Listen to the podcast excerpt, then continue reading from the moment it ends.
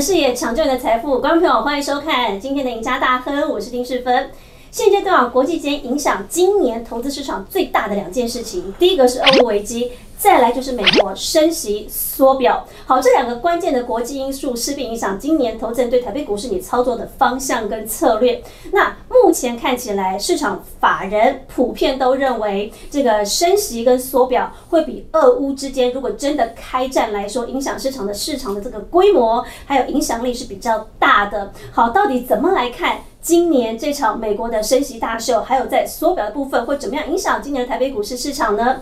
今天节目上，我们请到资深分析师帮大家来深入解析。首先为各位邀请到的是资深分析师林永年，永年哥好，主持人好，各位观众朋友大家好。好，永年哥，我们来看到今年两大的这个关键的国际因素，可是现在普遍法人都认为升息跟缩表，美国的这个决策恐怕对台北股市才是影响最大的。哎，对，没有错，你也这么这么认为？是，这这个认同大家的看法。好，那现在来看起来就是说，呃，美国它为什么要升息？它为什么今年要升的这么急又这么多？因为他说他要打通膨。是。美国一月份的这个 CPI 已经飙上了百分之七点五，这个数字又创历史新高了。呃，四十年新高。四十年新高。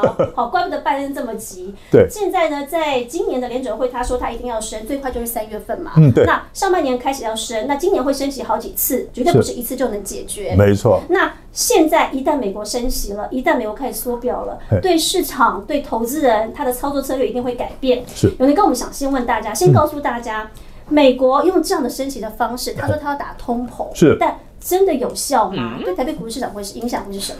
呃，我们先下个结论好了，嗯好不好？哈，就是说他用升息的方式要打通膨的话，或许打得下去，嗯，或许哦，或许只是或许。对，可是呢，有一件事情是确定的，就是他一定会把 GDP 给打下去。哦会把经济成长率给打下去。打什么 G G D P？这个叫做我们通常呢都讲说蒙古大夫是怎么样？嗯，头痛医头，脚痛医脚，对不对？对。那这个美国大夫呢，他更厉害，他头痛医脚，脚痛医头。哦。嘿，打错地方。打错地方。那为什么呢？为什么这样说？好，对 C P I 无效。OK，好，因为我们要为什么要这样？我们先看一下了哈。先看一下这个美国在过去这三年呢，哈，他们的这个呃经济的景气的变化。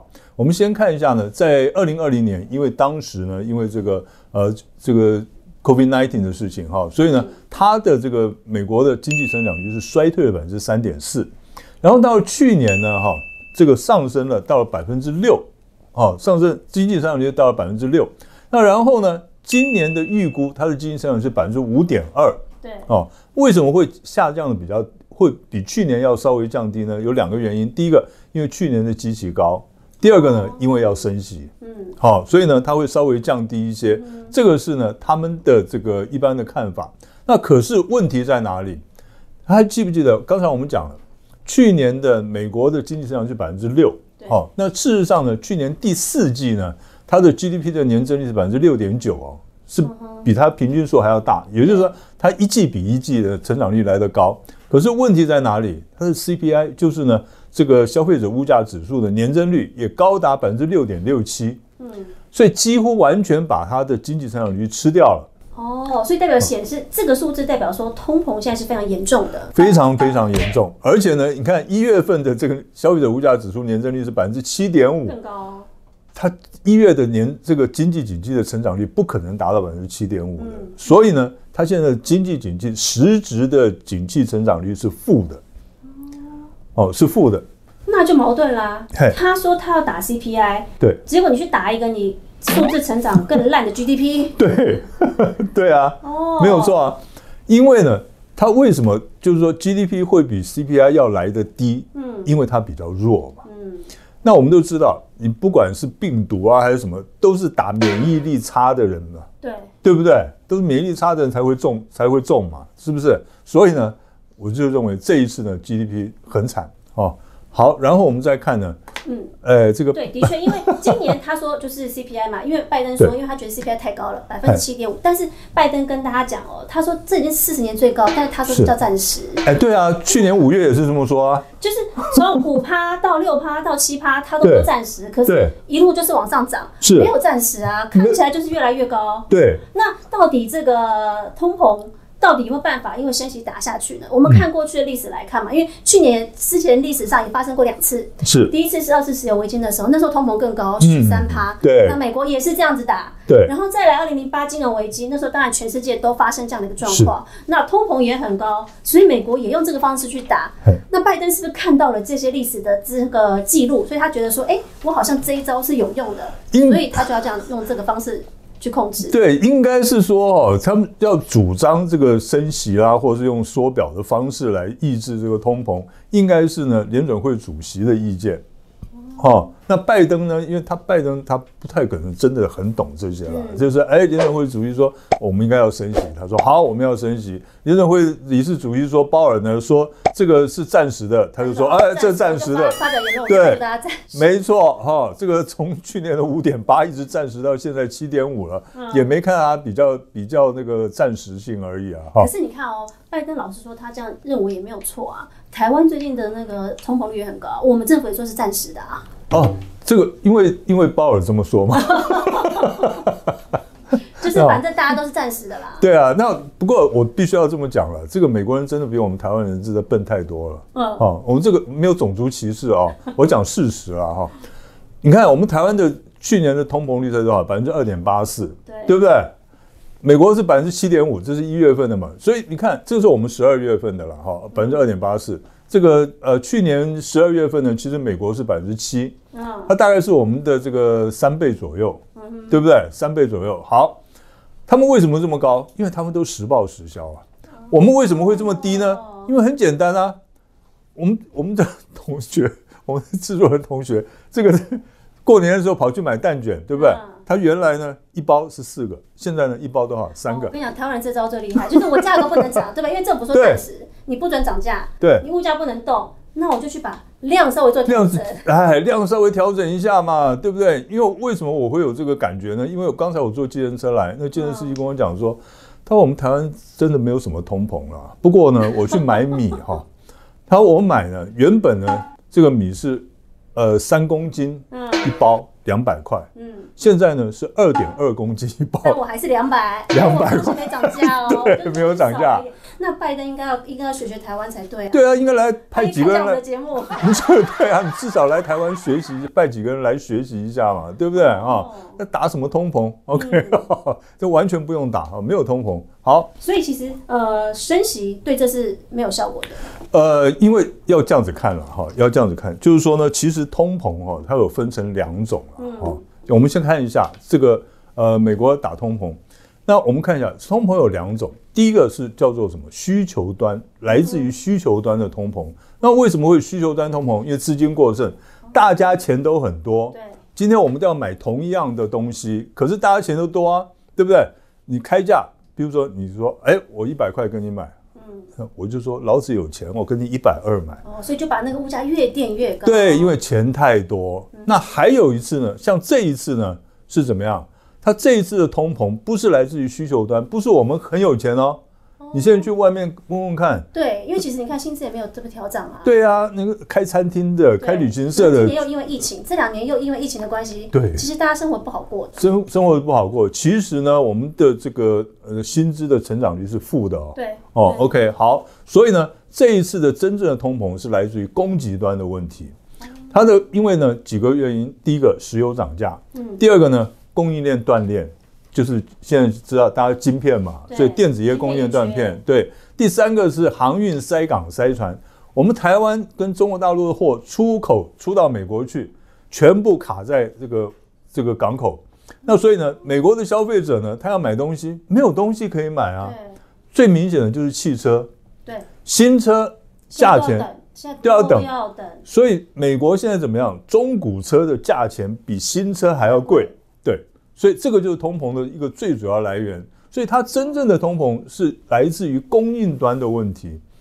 所以你供应端就表示什么？是缺货，不是需求端不是说大钱多对，不是钱多。好，那你现在呢要收缩资金，对收缩资金会造成个什么结果？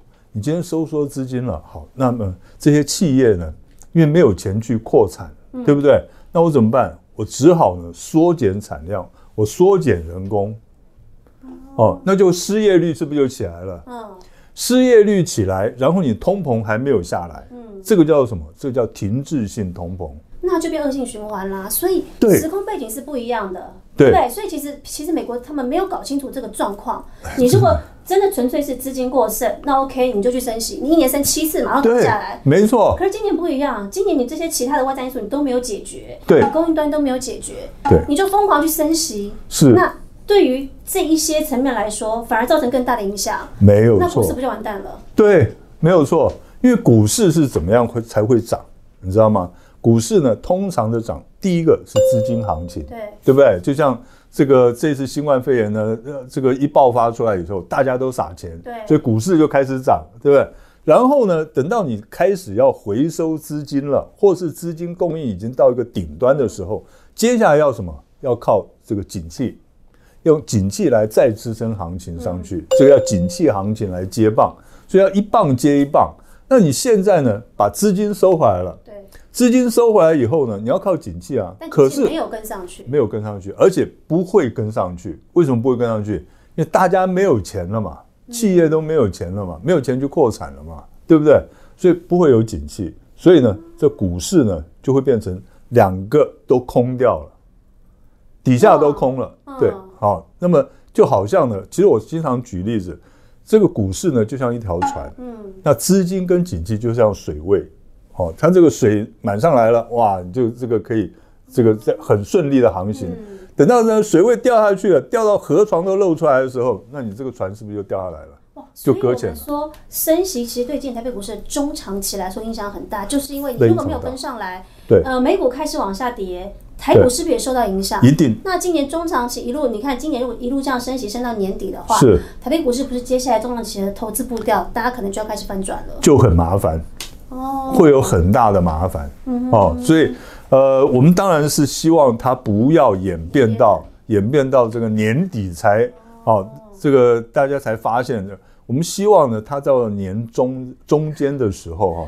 就发现状况了。对，然后呢，这个改改变方式哈、OK，好，那当然这是上半年就要开始升息。对那如果它能改变状况，看到问题，那就好，就有救了。对因为下半年它还要缩表哦。它一旦下半年，现在估计十月份缩表，什么叫缩表？就是缩减它的资产负债表。是就是缩减购债规模。对那我们给大家一个数据啊，目前来说，他说十月以后开始，每个月的这个购债规模大概减的是六十亿美元。是的，那呃，这个水位怎么来算啊？通常你如果每个月大概达到三千亿美元的话，大概就是相当于升息是半码。那对如果你大概到六千七百亿美元这样的一个规模的话，大概就是升息一码所以你看哦，到年底会有多惨？升息步调已经错了，对，然后再加上十月份缩减购债规模又要再来，没错那以它的这个数量来看，这等于是升息再把那个码数再往上加，所以以这个中长期看起来，美国经济不是越来越看越糟吗？对啊，没有错啊。所以第一个首当其冲是谁？电子股、电子业，因为电子业大部分它都是用贷款的方式，对哦，用发行公司债的方式来扩充它的规模。那你现在呢？你现在发债没有人买了，它反而呢，这个美国联准会呢，他反而把他手上原来跟市场买来的债券，因为他买债券，他就放出现金嘛，对不对？放出资金，他现在呢，我不但缩减购债规模，我还呢把手上的债券拿出来市场上卖，那卖出去以后，他再把现金收回来，对，就变成相乘的效果出来了。所以呢，这些电子业，美国的电子业一定会受不了。那所以是不是可以说明，其实呃电子股其实从去年底开始，就弱掉了？就已经弱掉了。其实那个有先见之明的人早就看到这个问题了，你知道吗？哦哈、所以赶快跑啊！那缩表呢？那有那个缩表其实会造成什么样的一些结果？专家现在大概推测会有几种方法嘛，跟几种的状况。嗯，是有尼哥帮我们来分析一下。OK，好。那么升息加缩表，哦，反正总总而言之就是收缩资金啦。那收缩资金呢，它可能会造成三个结果。第一个，成功的把这个通膨给打压下去了，嗯，哦，可是呢，它对于这个经济景气的伤害只有一点点，嗯，哦，那么这样子一来的话，哎，股市有机会再涨一波这是最这是最好的。这是最佳的状况。第二个呢，成功的打压通膨了，可是呢，严重的伤害到经济景气，这个两个都都被打下去了。好、那股市呢，可能长期呢就会在低档盘整，变成个弱势盘整的一个格局。那第三个呢，就是呢，这个是最糟糕的，通膨没有打下去，景气受到伤害，而且受到严重伤害。那如果是这样的话呢？那表示怎么样？它制造一个停滞性的通膨就出来了。那么所谓停滞性通膨就是怎么样？就是我们的薪水没有增加，嗯，或者是失业率增加了，嗯，哦，那么造成呢这个所得呢需求端大量的这个大大幅度的下滑，那么股市呢就会进入个长期空头的情况。这个有一点像什么？一九二九年的经济大萧条。哇，那那那个那个状况就差很多了。哦，那个非常恐怖哦！一九二九年经济萧条，为什么那时候会有经济萧条？因为美国呢不知道哪根筋不对了。他说全世界都在赚我们美国的钱，要从万八跌到多少？对不对？以当时的历史记录来讲的话，大概跌掉七成以上，跌到七指数跌掉七成以上。哇！OK，好，那到我们我们希望那个美国联准会要聪明，赶快聪明一点，对不对？哈，那其实哦，我现在再讲一件事情哦，当初我们台湾呢，在一九一九八零呃一九七三年的时候，第一次石油危机，那一次呢也是一样，是因为石油涨价造成全世界的通膨哦。那我们台湾是怎么把它打下去的？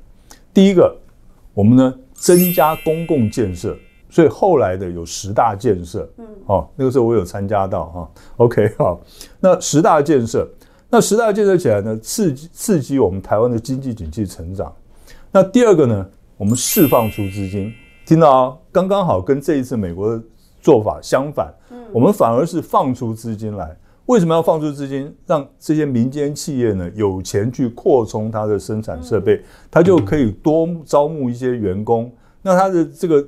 成绩业绩起来了以后，它又可以加薪，所以从需求端，我们把需求端的这个这个呃这个能力呢，好把它增强起来。那你物价上涨，譬如说当时的这个物价上涨，在美国来讲的话，它涨它是上涨百分之十四，那比现在还 double 哎，对 double 再一倍上去。可是呢，我们台湾呢，那个时候经济那个那时候的消费者物价指数上涨了。也差不多，也差不多，因为我记得非常清楚。嗯，我在这个当年的八九月的时候，我去打工哈，嗯，一个月赚了三千七百五十块，两个月赚了七千五百块。